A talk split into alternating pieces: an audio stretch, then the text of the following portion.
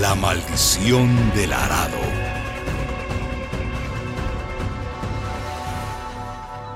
En aquel tiempo, las mujeres y los hombres se respetaban. Los varones salían a cazar animales.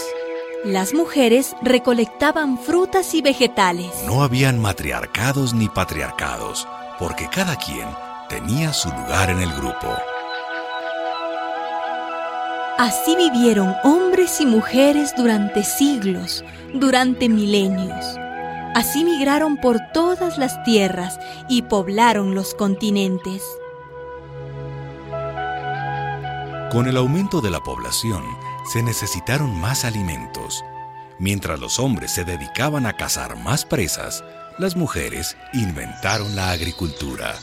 ¡Miren! ¡Han germinado las semillas! La tierra es una madre que nos alimenta cuando sabemos tratarla. El descubrimiento ocurrió hace unos 9.000 años. En el Medio Oriente, nuestros antepasados empezaron a cultivar los valles y las laderas de los ríos.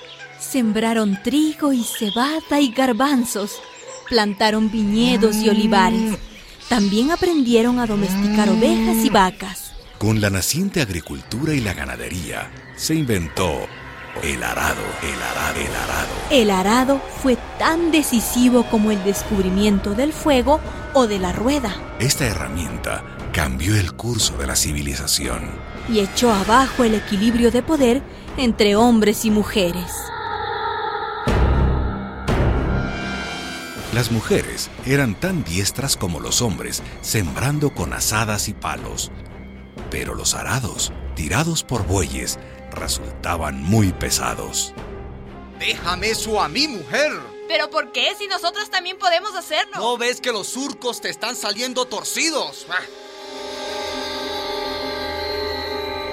La mayor fuerza física de los varones hizo que estos monopolizaran el manejo de los arados para roturar los suelos duros. El dominio del arado permitió otros dominios. En carretas de bueyes, los varones transportaban el excedente de las cosechas hacia los mercados. Los varones dominaron también los primeros números para registrar compras y ventas. El poder económico estaba en sus manos. Y el poder militar también. Necesitamos un ejército, un ejército para defender nuestros campos cultivados. Los varones se hicieron guerreros y formaron ejércitos.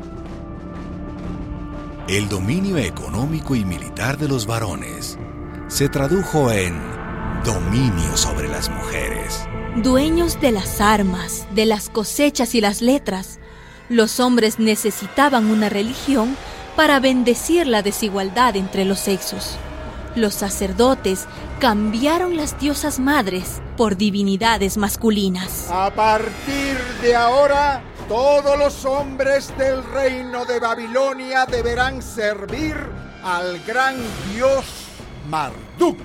¿Y las mujeres, gran señor? Servirnos a nosotros, naturalmente. Lo público y lo privado quedaron bien establecidos. Los hombres eran los productores. Las mujeres, las reproductoras. Los unos, dueños de las tierras.